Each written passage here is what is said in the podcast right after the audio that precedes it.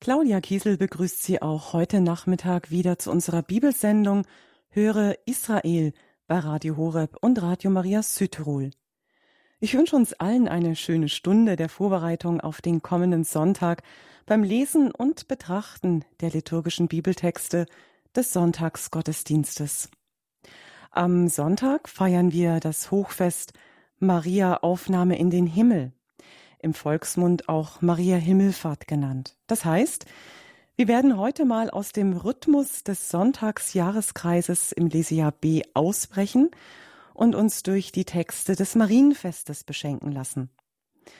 Das ist schon mal ein Novum in unserer Sendereihe am Freitagnachmittag und neu bei Höre Israel ist auch unsere heutige Referentin, die uns mit ihren Gedanken zu den Bibeltexten bereichern wird. Frau Professor Dr. Katharina Wester-Horstmann, uns jetzt verbunden aus Gammingen, Niederösterreich. Hallo und willkommen bei uns, Frau Professor Wester-Horstmann. Danke, dass Sie unsere Einladung zu dieser Sendung angenommen haben. Grüß Gott, ein, einen herzlichen Gruß überall, wo Radio Horeb gehört wird. Und hallo, Frau Kiesel. Ich freue mich, hier zu sein.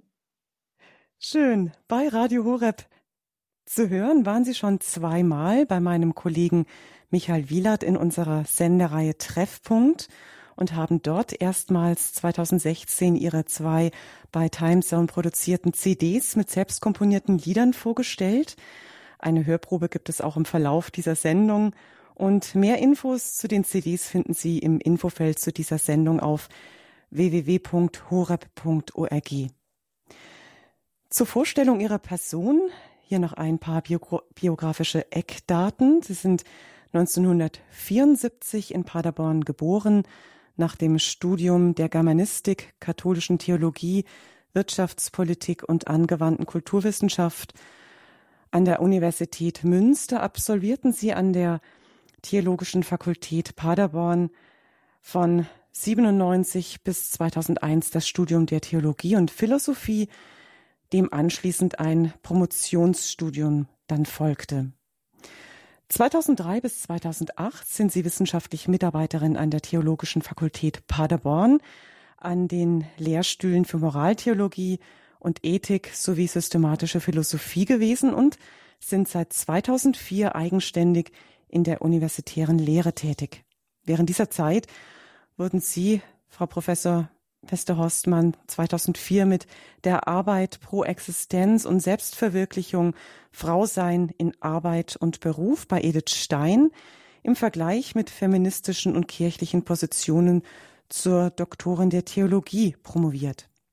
Dann erwarteten sie verschiedenste Tätigkeiten an theologischen Fakultäten und Universitäten als Geschäftsführerin, als Lehrbeauftragte sowie als wissenschaftliche Mitarbeiterin und nach ihrer Habilitation in Moraltheologie 2014 zum Doppelgebot der Liebe im jüdisch-christlichen Dialog folgten verschiedenste Professuren auch im Ausland.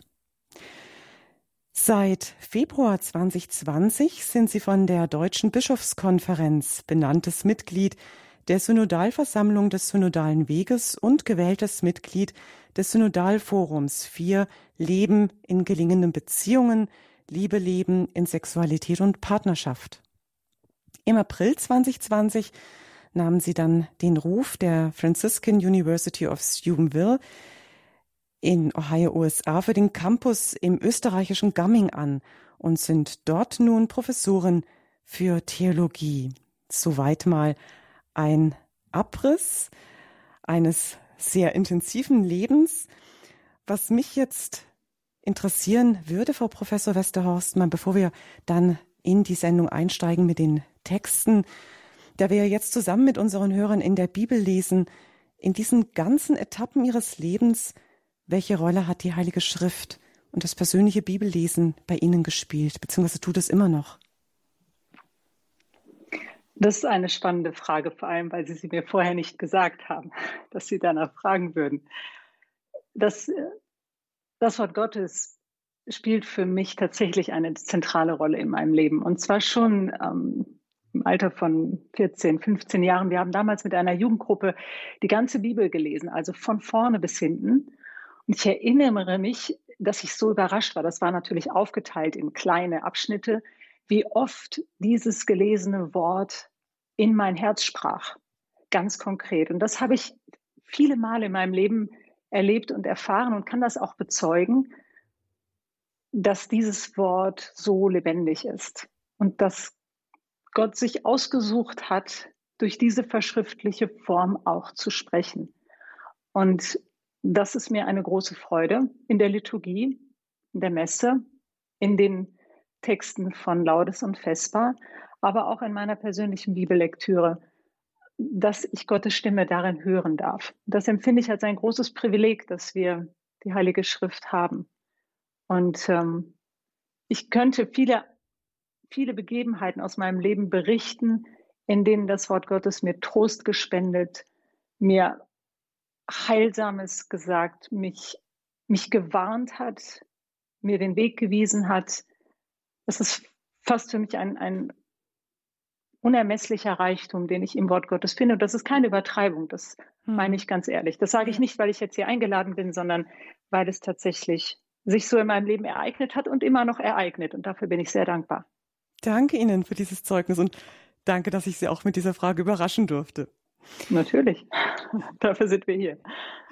Wir wollen jetzt gerne beginnen. Das Wort Gottes möchte auf offene Herzen fallen. Und so darf ich Sie jetzt bitten, Frau Professor Westerhorstmann, dass Sie mit einem Gebet zusammen beginnen. Mhm. Im Namen des Vaters und des Sohnes und des Heiligen Geistes. Amen. Amen. Wir wollen mit einem Gebet beginnen der heiligen Edith Stein, die, deren Fest wir in dieser Woche gefeiert haben, zum Heiligen Geist. Wer bist du, süßes Licht, das mich erfüllt und meines Herzens Dunkelheit erleuchtet? Du leitest mich gleich einer Mutterhand, und ließest du mich los, so wüsste keinen Schritt ich mehr zu gehen. Du bist der Raum, der rund mein Sein umschließt und in sich birgt.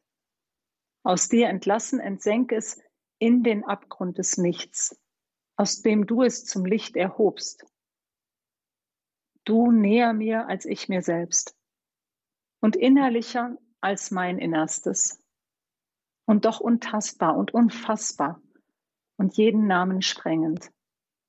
Heiliger Geist, ewige Liebe. Komm, Heiliger Geist, komm durch die mächtige Fürsprache des unbefleckten Herzens Mariens, deiner so geliebten Braut. Gegrüßet seist du, Maria, voll der Gnade, der Herr ist mit dir. Du bist gebenedeit unter den Frauen und gebenedeit ist die Frucht deines Leibes, Jesus. Heilige, Heilige Maria, Maria, Mutter Gottes, bitte für uns Sünder, jetzt und in der Stunde unseres Todes. Amen. Maria, du Mutter des Wortes, bitte, bitte für uns. Für uns.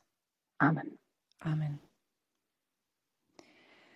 Wenn Sie, die jetzt diese Sendung mitverfolgen, eine Bibel zur Hand haben, die erste Lesung, die wir am Sonntag in der Heiligen Messe hören werden, am Hochfest Marie Himmelfahrt, ist entnommen aus der Offenbarung des Johannes im elften Kapitel ab dem Vers 19.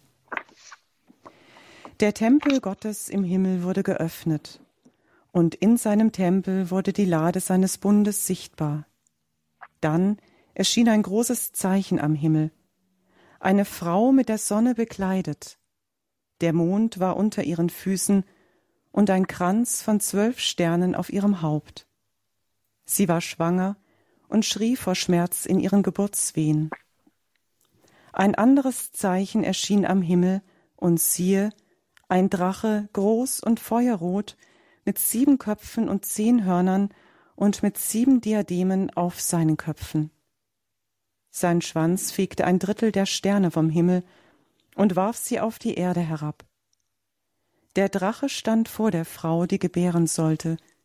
Er wollte ihr Kind verschlingen, sobald es geboren war.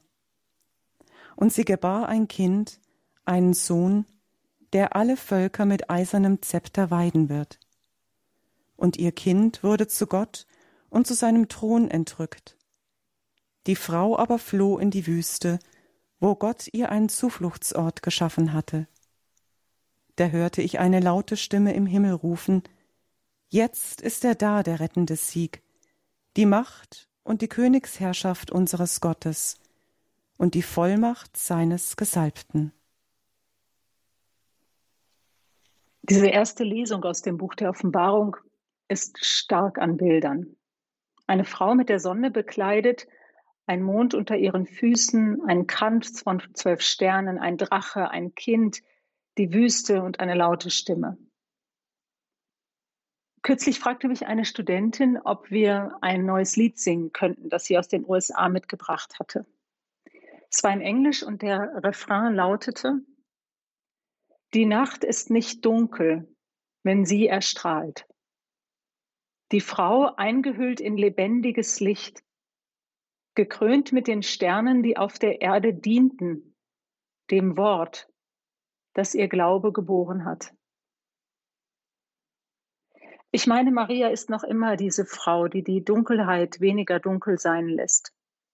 In unserem Alltag, aber auch in der Kirche. Von vielen höre ich in diesen Zeiten, dass sie bedrückt und sich bedrängt fühlen und traurig sind oder verwirrt auch über die Situation unserer Kirche und in unserer Kirche. Und ich denke, Gruppen, die sich auf Maria berufen, egal welcher Art, um für eine, sich für eine Erneuerung in der Kirche einzusetzen, haben das richtige Gespür. Aber ich bin sicher, Maria braucht dieses Update nicht. Kein 2.0. Wir brauchen die Mutter, die uns das Neue Testament vorstellt. Denn es war von Anfang an so, dass schon die Kirchenväter in dieser Frau Maria entdeckt haben. Das sollte aber nur eine Vorbemerkung sein. Ich werde später nochmal darauf äh, zurückkommen. Denn heute möchte ich unseren gemeinsamen Blick nur auf den ersten Satz der ersten Lesung lenken. Man überhört ihn leicht. Irgendwie scheint er zum restlichen Text nicht so richtig zu passen und man fragt sich, warum er überhaupt vorgelesen wird. Hier noch einmal der Anfang der Lesung.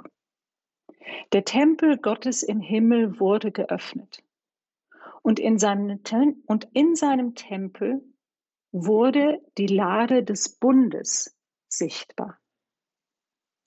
Jüdische Leser des Neuen Testamentes, also jüdisch-christliche Leser des Anfangs der Kirche, haben beim Lesen dieser Stelle sicher den Atem angehalten.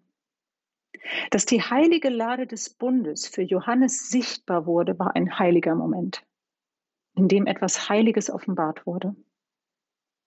Die Bundeslade war ein hölzerner Schrank, eine Truhe ungefähr 1,30 oder 1,40 mal 80 mal 80 groß. Und es war dem Mose aufgetragen worden, ihn nach den Anweisungen Gottes zu bauen. In die Truhe hinein legte er nach dem Auftrag Gottes ebenfalls die beiden Steintafeln mit den zehn Geboten, die er am Berg Horeb vom Herrn erhalten hatte. Dazu noch ein Gefäß mit Manna, mit dem Brot, mit dem der Herr sein Volk in der Wüste versorgt hatte, und den Stab des Aaron, mit dem er das Volk durch die Wüste und durch das Rote Meer geführt hatte, als Zeichen für das Priestertum. Im Buch Exodus wird berichtet, dass nachdem Mose die Bundeslade im Zelt aufgebaut hatte, im sogenannten Offenbarungszelt, hat er, es, hat er sie mit einem Vorhang verhüllt. Und danach senkte sich die Gegenwart Gottes auf die Bundeslade herab. Das Volk wusste, dass der Herr von der Bundeslade her mit Mose gesprochen hatte. Die Bundeslade verkörperte daher die Sicherheit, dass Gott bei seinem Volk war, dass er in allem gegenwärtig war und dabei blieb. Jahrhunderte später als König David die Bundeslade auf einen Wagen lädt, um sie nach Jerusalem auf den Zionsberg zurückzuholen, kommt es zu einer Notsituation, da einige Rinder ausgebrochen waren. Einer der Männer mit Namen Usa berührt daraufhin die Bundeslade mit der Hand und stirbt.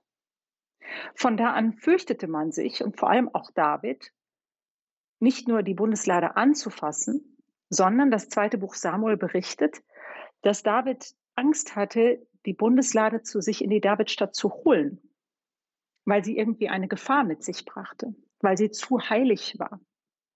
Deswegen bringt er sie zunächst zu einem Mann außerhalb der Davidstadt, um zu schauen, was passiert. Und er lässt sie dort für drei Monate. Als offensichtlich wurde, dass der Herr diesen Ort segnete, an dem die Lade aufbewahrt wurde, Da bekam König David den Mut, sie doch in die Davidstadt zu holen. Und dann kommt die Szene, die viele von uns kennen. Unterwegs tanzt und hüpft der König David vor der Bundeslade. Das heißt vor seinem Gott, voller Freude und voller Hingabe, wie es im Alten Testament heißt. Seine Frau, die ihn vom Fenster tanzen sah, verachtete ihn dafür. Es war die Gottesgegenwart, die ihn, den König, dazu bewegt hatte, den Herrn zu ehren in überschwänglicher Freude und Tanz. Das sieht ein Judenchrist vor sich, wenn er diese Stelle hört oder liest. Vor Johannes öffnet sich der Himmel und die Bundeslade wird sichtbar, die dem Volk Israel heilig war, die man nicht berühren und nicht einmal ansehen durfte, die hinter einem Vorhang verborgen wurde. Altkirchliche Theologen wie zum Beispiel Ambrosius, Ephrem der Syrer und auch Augustinus haben schon im vierten Jahrhundert die Bundeslade als ein Bild für Maria, die Mutter Jesu, verstanden. Das Zelt, in dem Gott wohnt. Des Herrn neue Wohnstätte. Maria wird selbst zur Lade des neuen Bundes, zur Arche, das bedeutet ebenfalls Lade, zur Arche des neuen Bundes, zum Tabernakel, zum Ort, an dem das Allerheiligste oder besser der Allerheiligste wohnt. Ohne Furcht, dass eine solche Ehrung Mariens etwas von der Ehre Gottes wegnehmen könnte, haben die Kirchenväter Maria als den Ort der Gottesgegenwart verstanden, als die Treppe, auf der Gott zu den Menschen kommt, wie der heilige Augustinus schrieb. Sie wird, so schreibt es der Katechismus, Wohnung Gottes unter den Menschen, da der Herr in ihr selbst Wohnung nimmt. Sie ist die Bundeslade und der Ort, wo die Herrlichkeit des Herrn thront. Der Katechismus greift damit die Auslegung der frühen Kirche auf. Und man fragt sich, warum war man sich so sicher, dass es sich wirklich um ein Bild für Maria handelt, handelt oder handeln könnte? Dabei ist ein Detail besonders faszinierend. Bei der Verkündigung an Maria, wie wir sie beim Evangelisten Lukas lesen, antwortet der Engel auf die Frage Mariens, wie sie denn Mutter werden könne, da sie keinen Mann habe. Der Heilige Geist wird über dich kommen und die Kraft des Höchsten wird dich überschatten. Der griechische Begriff, den Lukas hier verwendet, kommt im Neuen Testament nur an dieser Stelle vor und auch nur ein einziges Mal im Alten Testament, nämlich an der Stelle, an der von der Bundeslade erzählt wird. Buch Exodus Kapitel 40, dass die Wolke der Gottesgegenwart sich auf die Bundeslade herabsenkt, sie gewissermaßen überschattet. Lukas kannte sicher die Stelle im Griechischen und hat ganz bewusst bei der Verkündigung den gleichen Begriff gebraucht. Also Maria als die Bundeslade, als der Ort der neuen Gottesgegenwart. Deswegen galt die Verehrung im Alten Testament auch nicht einer Truhe oder einem Ding, sondern natürlich dem Ort, wo Gott wohnte. Und deshalb darf Maria auch für uns der Ort sein, an dem wir Gott begegnen, an dem wir Gott auch suchen können, mit ihrer Hilfe an ihrer Hand zu gehen, zum Beispiel im Beten des Rosenkranzes, an ihrer Hand die Geheimnisse des Lebens Jesu zu betrachten und so Gott tiefer zu verstehen und was es bedeutet, dass er Mensch wurde in ihr und für uns. Das scheint mir eine besondere Botschaft dieser ersten Lesung vom kommenden Sonntag zu sein.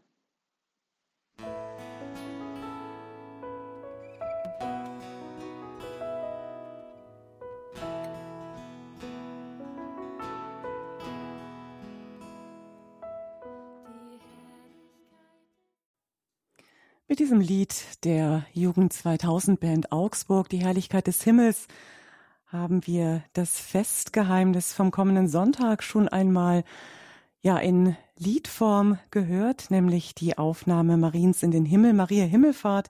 Wir bereiten uns hier bei Radio Horeb und Radio Maria Südtirol mit den biblischen Texten der Heiligen Messe auf den Sonntag vor. Sonntag, kein gewöhnlicher Sonntag, sondern das Hochfest Maria Himmelfahrt. Und als Gast in dieser Sendung haben wir Frau Professor Dr. Katharina Westerhorstmann. Sie uns, ist uns jetzt aus Gamming in Niederösterreich verbunden und legt uns die Texte, die Bibeltexte vom Sonntag näher aus, so dass wir diese Texte in uns und in unser Leben auch integrieren können. Wir kommen jetzt zur zweiten Lesung vom Sonntag aus dem ersten Korintherbrief, Kapitel 15. Schwestern und Brüder, Christus ist von den Toten auferweckt worden, als der erste der Entschlafenen. Da nämlich durch einen Menschen der Tod gekommen ist, kommt durch einen Menschen auch die Auferstehung der Toten. Denn wie in Adam alle sterben, so werden in Christus alle lebendig gemacht werden. Es gibt aber eine bestimmte Reihenfolge. Erster ist Christus, dann folgen, wenn Christus kommt, alle, die zu ihm gehören. Danach kommt das Ende, wenn er jede Macht, Gewalt und Kraft entmachtet hat und seine Herrschaft Gott dem Vater übergibt. Denn er muss herrschen, bis Gott ihm alle Feinde unter seine Füße gelegt hat. Der letzte Feind, der entmachtet wird, ist der Tod. Denn alles hat er seinen Füßen unterworfen. Wir feiern an diesem Sonntag die leibliche Aufnahme von Maria, der Mutter Jesu, in den Himmel. Papst Pius XII. vor 71 Jahren zum definitiven Glaubenssatz erklärte, zum Dogma. Und so handelt diese zweite Lesung von der Auferstehung, die an Christus geschah, die Auferweckung durch den Vater und in der Folge allen verheißen ist, die am Glauben an Jesus als den Retter festhalten. Zuerst Maria. Die leibliche Auferstehung hat in den zwei Jahrtausenden der Kirchengeschichte immer wieder die Fantasie der Menschen beflügelt. Wie kann man sich einen solchen Leib vorstellen? Das Leben hier auf der Erde. Haben wir im Himmel zum Beispiel den gleichen Körper wie hier, auch mit allem, was uns an unserer leiblichen Existenz vielleicht nicht gefällt, was, was sehr speziell ist, was zu unserer Person gehört und was wir vielleicht gerne anders hätten. Ich möchte jetzt keine Beispiele nennen. Nach der Auferstehung Jesu, von denen die Evangelien berichten, haben ihn seine Jünger, unter ihnen die Frauen, oft zunächst nicht erkannt. Somit muss er irgendwie anders ausgesehen haben als vor seinem Kreuzestod und der Auferstehung. Was hat es also mit diesem himmlischen Leib auf sich? Ich war in diesem Jahr in Urlaub am Strand. Ehrlich gesagt waren tausende Menschen an dem gleichen Strand. Jedenfalls kam es mir so vor und ich hatte das Gefühl, noch nie so viele halbnackte Körper auf einmal gesehen zu haben. Sind das die Körper, die wir nach unserem Glauben im Himmel haben werden? Es ist vielleicht zu einfach gedacht. Andererseits spricht die Bibel von diesem Leib. Der heilige Johannes Paul II. hat viel über den menschlichen Leib nachgedacht und eine Theologie des Leibes, das heißt unseres Körpers, geschrieben. Er schreibt darin, was es bedeutet, dass Gott wirklich körperlich Mensch geworden ist. Und wie wir in unserer Leiblichkeit gerufen sind, sein Abbild zu sein und ihm auch in der Körperlichkeit zu begegnen. Das ist auch ein Grund dafür, dass die Eucharistie, also das ihm begegnen, nicht nur rein geistig stattfindet, sondern leiblich, dass wir etwas empfangen, dass wir ihn empfangen, dass wir ihn essen. Johannes Paul II. sagt zum Beispiel, dass Pornografie nicht deshalb ein Problem ist, weil es viel zu viel zeigt, sondern viel zu wenig. Weil das Eigentliche des Menschen und der Zweisamkeit in der Intimität vor lauter Körper, vor lauter Materie gar nicht mehr wahrnehmbar ist. Dass nämlich unser Körper, unser Leib ein Tempel des Heiligen Geistes und damit auch Wohnung Gottes ist. Das wird verschattet, wenn die Banalität des Körpers so medial gezeigt wird. Jesus hat seine leibliche Existenz im Leib von Maria begonnen. Er hat seinen Körper, seine Zellen von ihr. Ob er ihr wohl ähnlich sah, darauf äh, kann man wohl nur spekulieren. Es ist nach, es ist nach katholischem Verständnis ihr bewahrt werden vor der Sünde, ihr Glaube und ihr Vertrauen auf das Wort und den Willen Gottes, das sie in der Gottesgegenwart bewahrt hat, sodass ihrer Entschlafung die leibliche Aufnahme in den Himmel folgte. Es geht hier nicht um ihren Verdienst, sondern das Große, das der Herr an ihr tat, weil er ihr schon Anteil gab an der Erlösung, an dem Geschenk des neuen Lebens. Eines Lebens in der Körperlichkeit. Und das soll uns heute ins Herz gesprochen werden, die uns allen verheißen ist. Ob wir zurzeit gegenwärtig unseren Leib, unseren Körper konkret mögen oder nicht, ob er eine Last geworden ist durch Krankheit oder Schwäche, ob man an ihm verzweifeln möchte, weil er sich nicht kontrollieren lässt oder Schmerzen verursacht. Nach dem Glaubensbekenntnis glauben wir nicht nur allgemein an ein ewiges Leben, sondern auch an die Auferstehung des Leibes, auch unseres Leibes. Eines Leibes, der dem Herrn und seiner Mutter ähnlich sein wird und der dann ohne Schmerzen und ohne Entstellung, was immer das sein mag, sein wird. Ich glaube, dafür kann uns dieses Fest ein großes Zeichen der Hoffnung sein und der Vorfreude auf das, was uns im Himmel erwartet, ob wir alt sind oder jung. Diese Vorfreude auf den Himmel darf unser Herz erfüllen.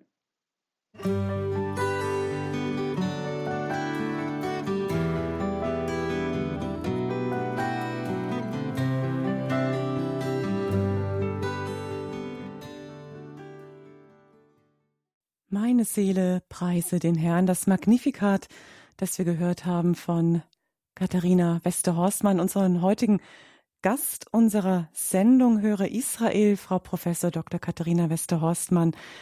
Sie hat auch Lieder selber geschrieben, produziert, vertont dann auf CD. Herzlichen Dank für diese musikalische Einstimmung jetzt auch in das Evangelium vom Hochfest Maria Himmelfahrt, das wir gleich hören werden, das Lukas Evangelium Kapitel 1 ab Vers 39. Das dürfen Sie jetzt aufschlagen, wenn Sie mit mir das Sonntagsevangelium lesen.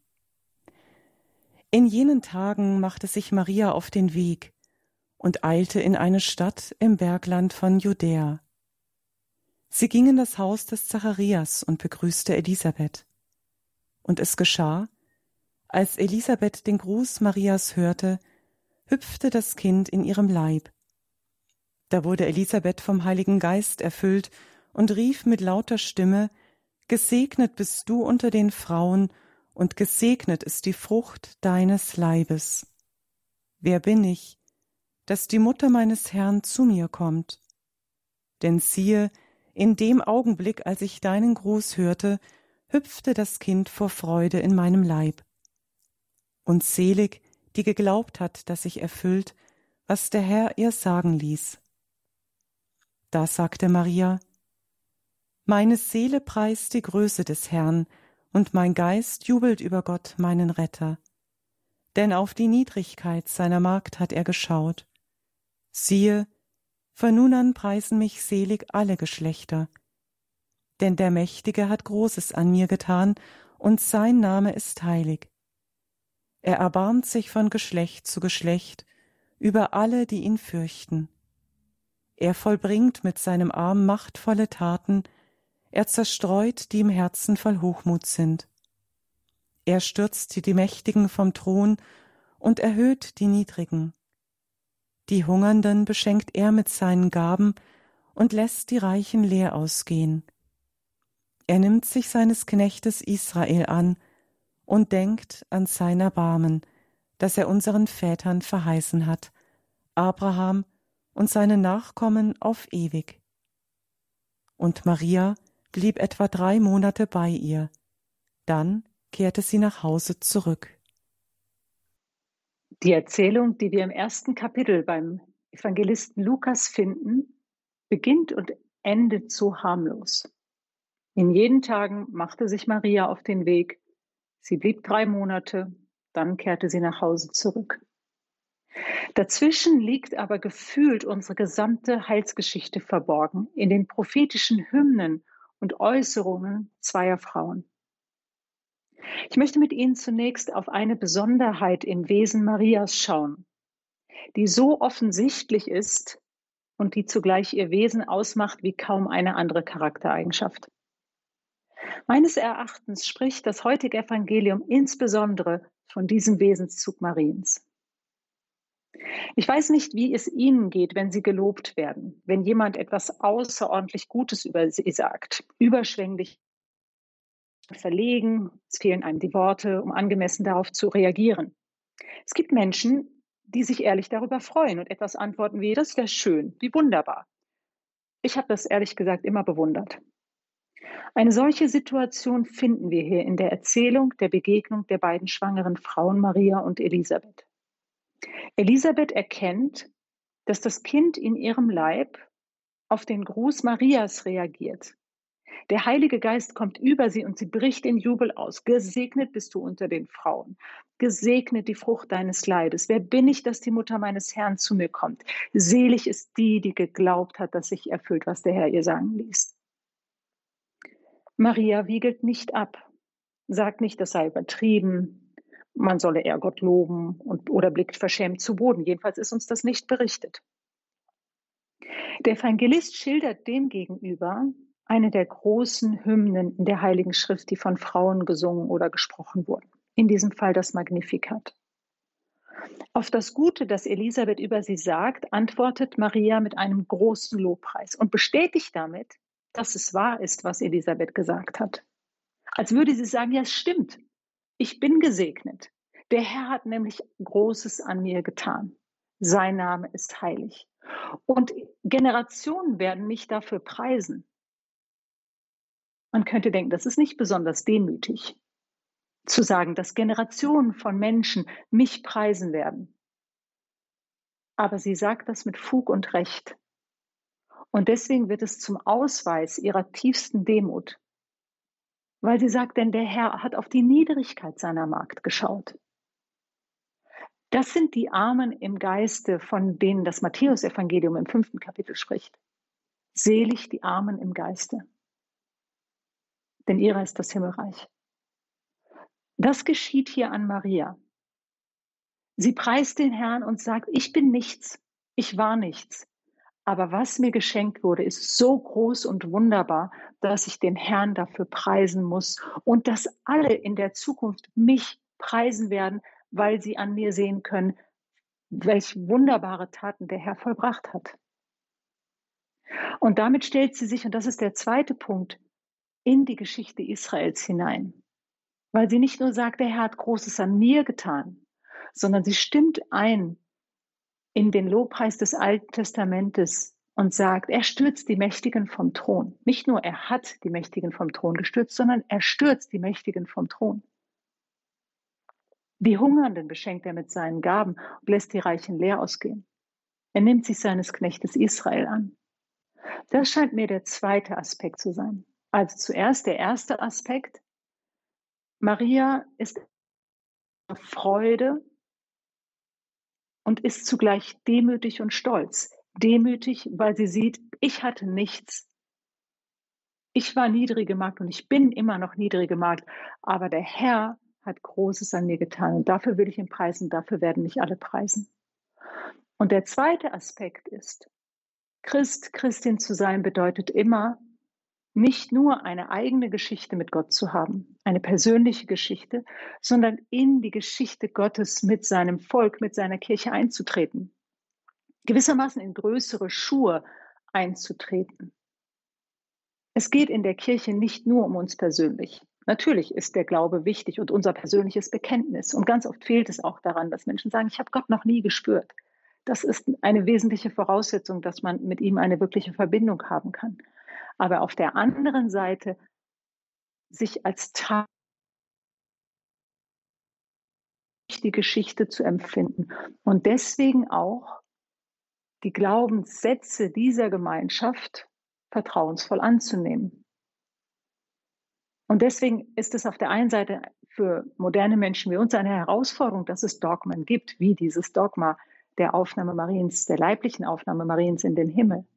Auf der anderen Seite glaube ich, dass die Demut Mariens uns lehren kann, auf die Großtaten Gottes zu schauen und gleichzeitig auch uns als Teil dieser Geschichte zu sehen und uns, und uns einordnen zu lassen in diese Geschichte und mit anderen gemeinsam diesen Lobpreis anzustimmen und im Glauben daran festzuhalten, was die Kirche sagt. Ich glaube wirklich, dass das sehr eng zusammenhängt und dass deswegen uns dieses Evangelium mit großer Freude erfüllen darf, weil wir eine so starke Frau in Maria sehen, die zugleich demütig und so strahlend ist.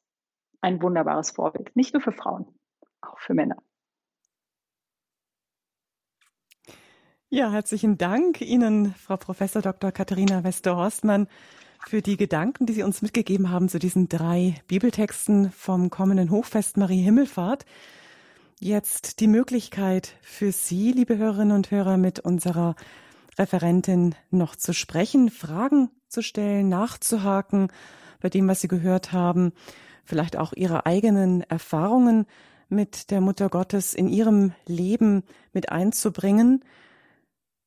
Rufen Sie uns gerne jetzt in dieser Sendung an. Die Rufnummer in die laufende Sendung, das ist die 089 517 008 008. Während wir jetzt etwas Musik hören, dürfen Sie gerne anrufen unter der Nummer 089 517 008 008. Bis gleich.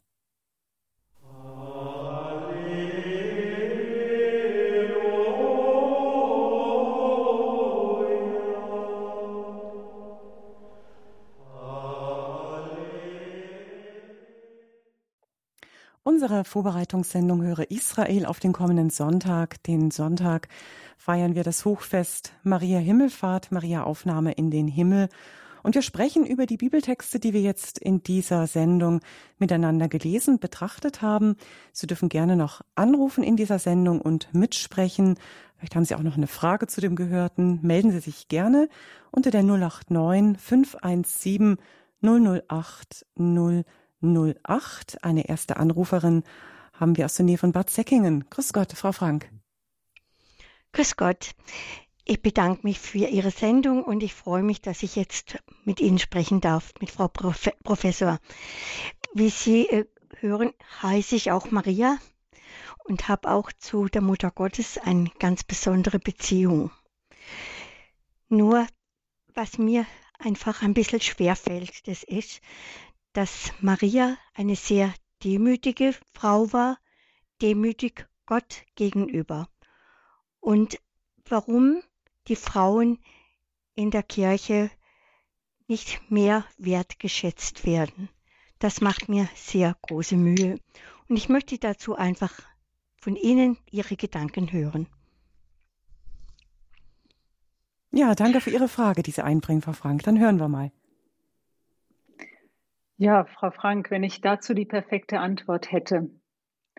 Ich, ich muss Ihnen beipflichten. Auf der einen Seite ist es so, dass sich vor allem seit dem Zweiten Vatikanischen Konzil da wirklich viel getan hat, dass man die Berufung der Frau, also der einzelnen Frau, aber auch der Frauen in ihren Berufen, in ihren gesellschaftlichen Aufträgen einfach besser erkennt und deutlicher sieht und auch anerkennt. Ich denke, da hat sich vieles getan, wenn man zum Beispiel anschaut, dass inzwischen auch Frauen werden in päpstliche Kommissionen.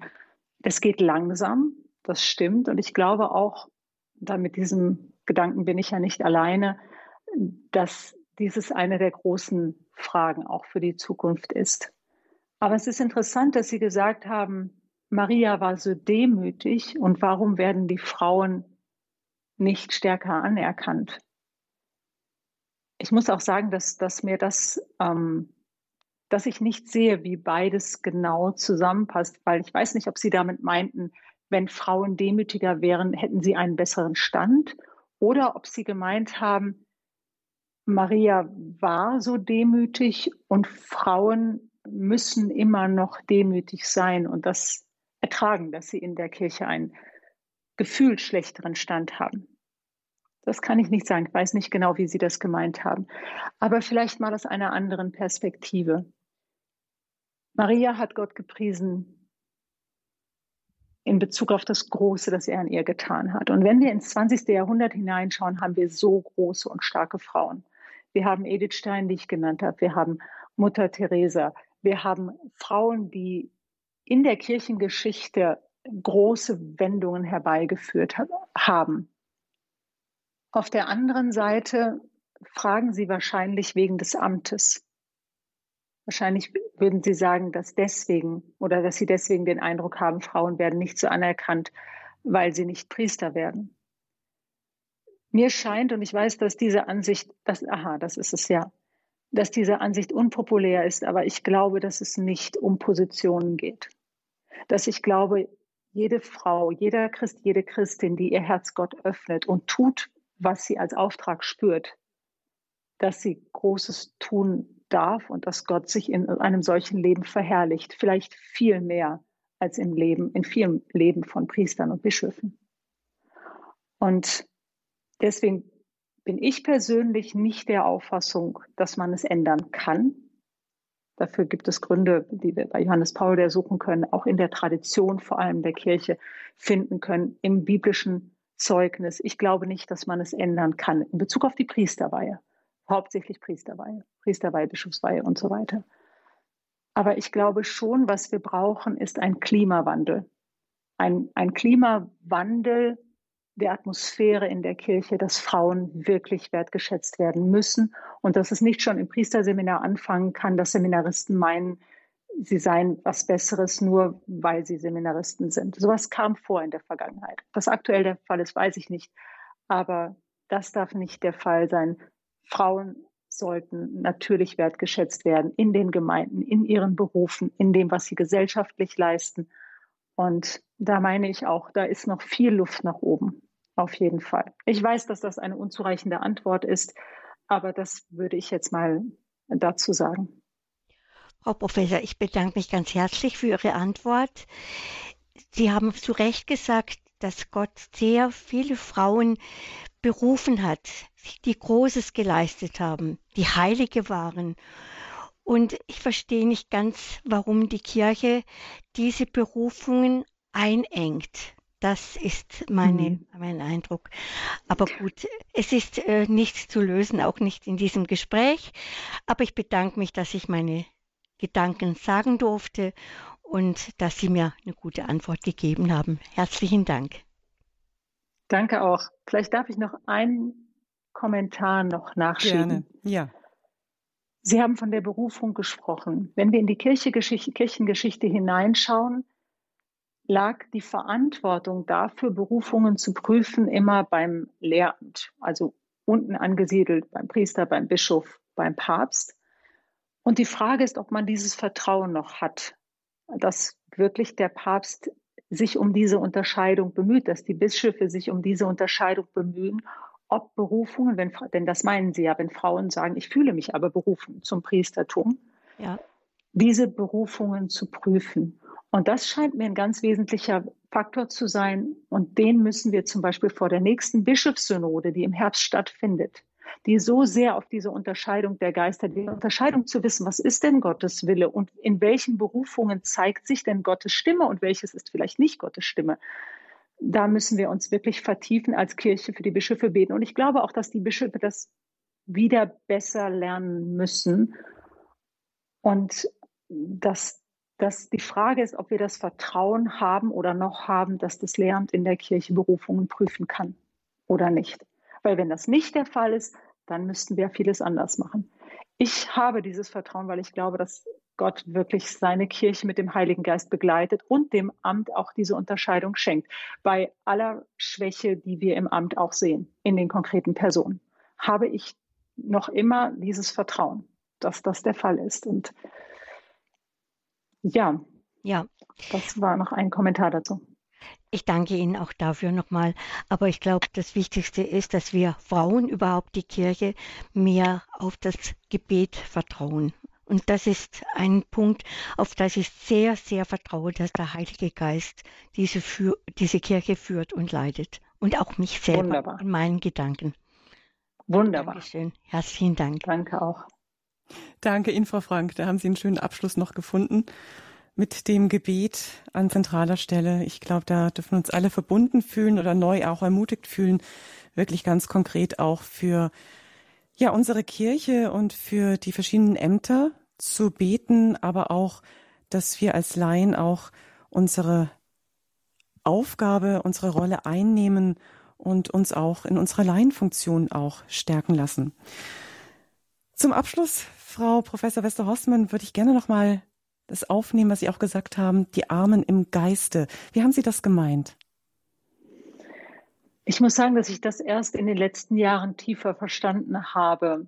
Ich, von meinem persönlichen Hintergrund habe ich viel in der Tugendethik gemacht. Das heißt, sich zu bemühen, auch im, im moralischen Leben, im geistlichen Leben, sich anzustrengen und ähm, ein bisschen mit der Perspektive, wenn man sich nur richtig anstrengt, schafft man auch alles. Und ich musste lernen, dass das nicht der Kern des Christentums ist, sondern dass es genau das ist, was wir hier bei Maria sehen.